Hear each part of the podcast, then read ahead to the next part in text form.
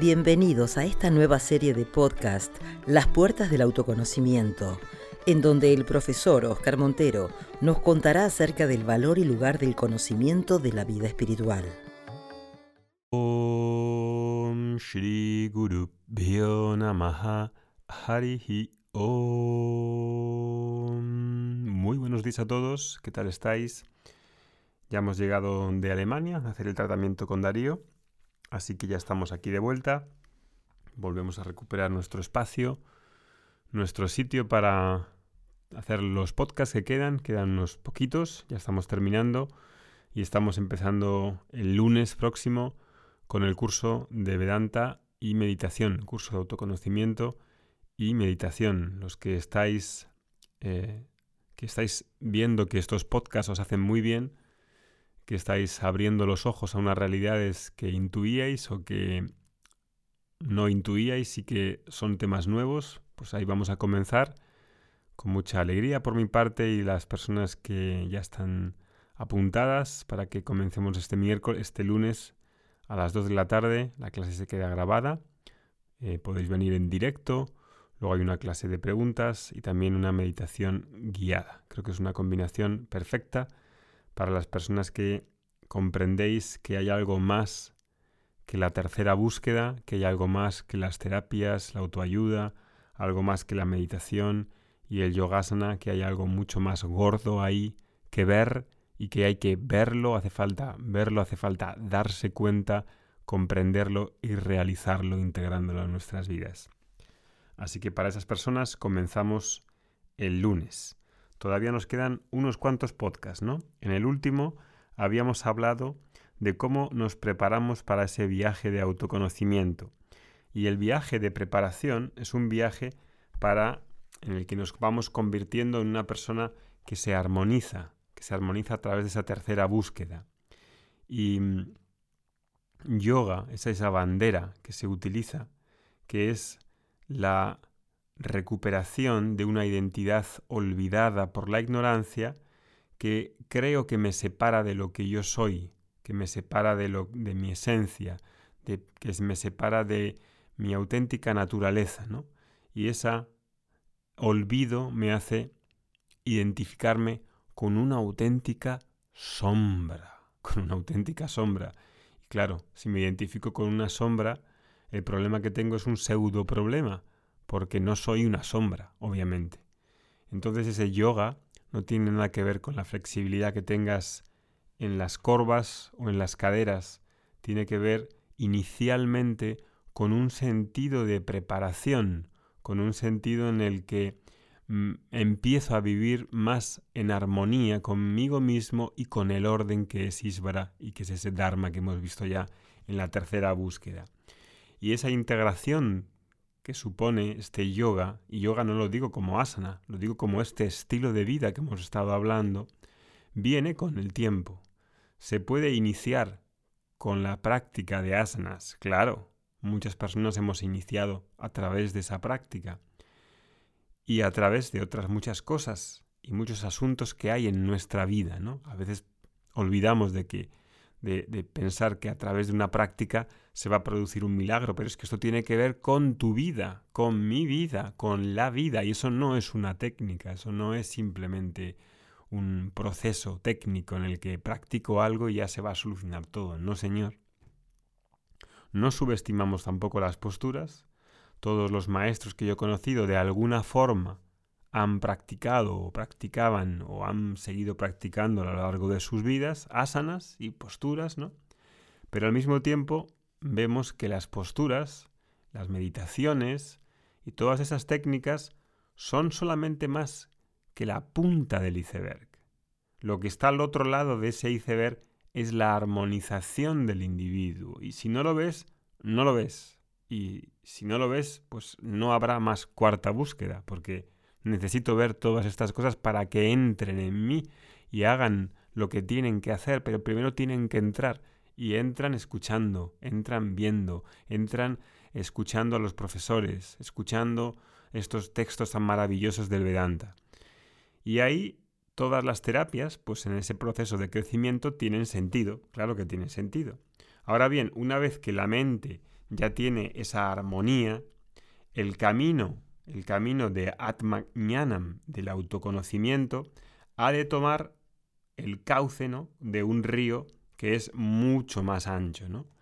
Y ahí llegamos, estamos llegando ya a qué es esto de autoconocimiento, porque todavía no hemos empezado con el autoconocimiento, llevamos ya 26 podcasts. Y ahí autoconocimiento, fíjate que es autoconocimiento, conocimiento de yo mismo, del yo mismo, del sí mismo.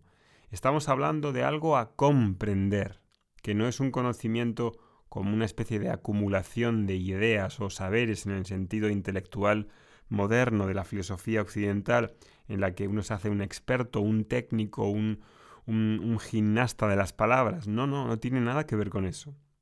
Eso es la primera capa, ese discurso, digamos, saber discursivo. Aquí estamos hablando de una comprensión que integra el saber con el ser, que integra que lo que yo voy sabiendo lo voy integrando en mi vida y soy lo que yo sé. Cuando ese lo que yo sé se distancia mucho de mi vida operativa, de mis actos, de mis palabras, de mi vida interna, entonces se queda como una acumulación de conocimientos. No es comprensión, no es realización. Estamos hablando, empezando a hablar ahora de este autoconocimiento. Y esto es un problema para muchas personas, porque cuando pensamos en el autoconocimiento, pensamos que es una especie de experiencia, que tengo de autoconocimiento, pero el conocimiento no se establece a través de una experiencia en concreto, aislada de una comprensión y de un saber, y de un saber se ser. El conocimiento se establece a través de un proceso, primero intelectual, obviamente, porque todas las ideas, toda la filosofía de vida, toda la manera en la que yo me miro en mí mismo está en el intelecto, no está en otro sitio.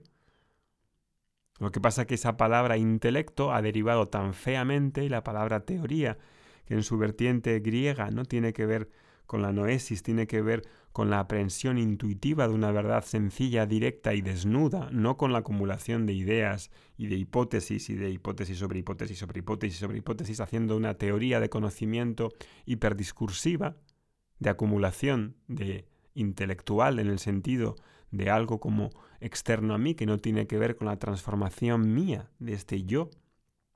Y entonces, claro, por eso cuando decimos intelectual parece, ah, intelectual, pero tiene que haber otra cosa por ahí. No, primero empieza con las ideas que están en mí, la manera en la que veo. Y lógico que en primera instancia he de acribillar, destruir, eh, rematar toda la ignorancia que hay en mí. Y eso se hace con las palabras, eso se hace con, las, con, el lenguaje, que es lo que estamos haciendo aquí. Es lo que hace cualquier mm, profesor, que es destruir las falacias, destruir las creencias, quemarlas. Y hay un método para eliminar todas las falacias, todas las falsas identificaciones, todas las creencias, todas las superposiciones que coloco en mí por ignorancia, por pura ignorancia. Y por supuesto que las experiencias tienen que estar en armonía con nuestro conocimiento, por eso digo que es una comprensión. Pero dos más dos, que son cuatro, eso no es una experiencia. Y quién descubrió Perú tampoco es una experiencia, ¿sabes? La temperatura del agua tampoco es una experiencia. Y quién eres tú tampoco es una experiencia. Porque quien, quien quiera que seas, ya lo eres. Ya estás siendo ahora.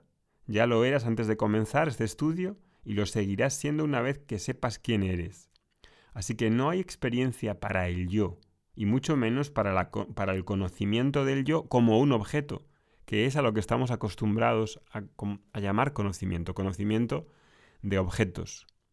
Claro, por eso esto autoconocimiento se reviste de un halo de misticismo y de tonterías porque no hay una comprensión profunda y entonces creo que entiendo cuando no entiendo. Y por eso es tan difícil pasar a esta cuarta búsqueda, porque realmente no hay un método, no hay una comprensión, no hay un conocimiento progresivo que me vaya aclarando todas estas dudas. Y para eso, lógicamente, necesito un profesor, a no ser que quieras ir lentísimo. Si te importa esto realmente. Si te importa. Si no te importa, pues, pues entonces hay muchas maneras de perder el tiempo y pasará años y años y años y años y años sin avanzar, quedándose con las mismas ideas toda tu vida sin resolverlas y pensando que uno sabe cuando no sabe. Entonces, por su misma definición, el yo, el yo es lo que sostiene, es la luz que impregna todas las, las experiencias, todas las cogniciones, todas las emociones. Pero eso hace falta verlo mm, detalladamente. Esto es un podcast con unas gotitas de ese conocimiento, de esa comprensión, de esa sabiduría. Entonces piensas así, imagina que el yo, que es quien está dando la luz a todas las experiencias, es como si fuese la batería de una linterna, la pila de una linterna. Tú vas con esa linterna y puedes iluminar todo, pero no puedes iluminar la propia pila de la, de la linterna, porque no puede, no puede tampoco iluminarse a sí misma la, linterna. ¿Entiendes el, problema que existe para conocer al yo? No es como conocer otro cualquier cosa. Por eso parece un conocimiento paradigmático, un conocimiento eh, poético, un conocimiento que parece que está lleno de simbolismos, de conocimiento negativo que dice lo que no es. Claro, que es que ha de ser así. Entonces, si entiendes que la pila, que la linterna, sostiene cualquier experiencia que haga que ilumine lo que veo, entonces empiezo a entender. Si hablas y dices, yo vi al yo, y yo te pregunto, ¿quién lo vio? ¿Quién vio el yo? Porque el sujeto y el objeto son diferentes entre sí y te estás viendo, estás viendo al yo, pero ¿quién lo está viendo? ¿Quién eres tú? Así que quien quiera que seas, que esté viendo el yo, eso es ilógico. No puedes ver el yo, porque si no sería un objeto. Y la pila, la linterna, no se puede ver a sí misma, y sin embargo, la linterna existe, y no necesitas demostrar que existe, porque que veas demuestra su existencia. Pero claro, no la puedes conocer como un objeto. Nunca. La linterna nunca se puede conocer como un objeto que se ve a sí misma. Y sin embargo, que emita luz, que haya luz, es autoevidente. No necesita probarse de ninguna manera, ni racional, ni lógica, ni nada. Esta es la naturaleza de este conocimiento. Por eso necesitas un profesor. Porque si no te vas a armar un lío impresionante. De modo que la búsqueda de una experiencia del yo es ilógica, porque el yo es la verdad de toda experiencia, sostiene todas las experiencias, las rebasa y las desborda sin quedar atrapada de ninguna de ellas. Por mucho que tengamos esa tendencia, porque todo lo que hemos conocido hasta ahora en nuestra vida tiene una experiencia específica asociada, y naturalmente queremos seguir conociéndonos a nosotros mismos de esa manera, pero claro, no funciona. Y quizás este lenguaje te parezca paradójico, pero es el lenguaje más apropiado. Entonces necesitamos tener un poco de discernimiento para entender que cuando hablamos de autoconocimiento no estamos hablando de autoexperiencias. Incluso la autoexperiencia es imposible, porque siempre es algo que es diferente de ti, incluso si, si estás en la intimidad de tu mente. Diferente de ti como objeto, me refiero, como cuerpo, mente, etc. Si ves una emoción, por ejemplo, esa emoción tiene que ser diferente de ti para que puedas verla, porque si no, no podrías verla. Como toma otra vez el ejemplo de la linterna. La linterna no se puede ver a sí misma, punto.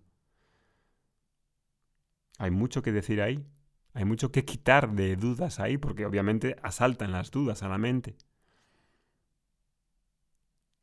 Y piénsalo, toda la experiencia que tienes, el yo está presente. Y en el yo está siendo, está sosteniendo todas las experiencias, haciendo brillar esa luz en cada experiencia. Entonces, para conocerse a sí mismo, yo no necesito una nueva experiencia porque ya tengo suficientes experiencias normales y cotidianas para poder comprender ese yo.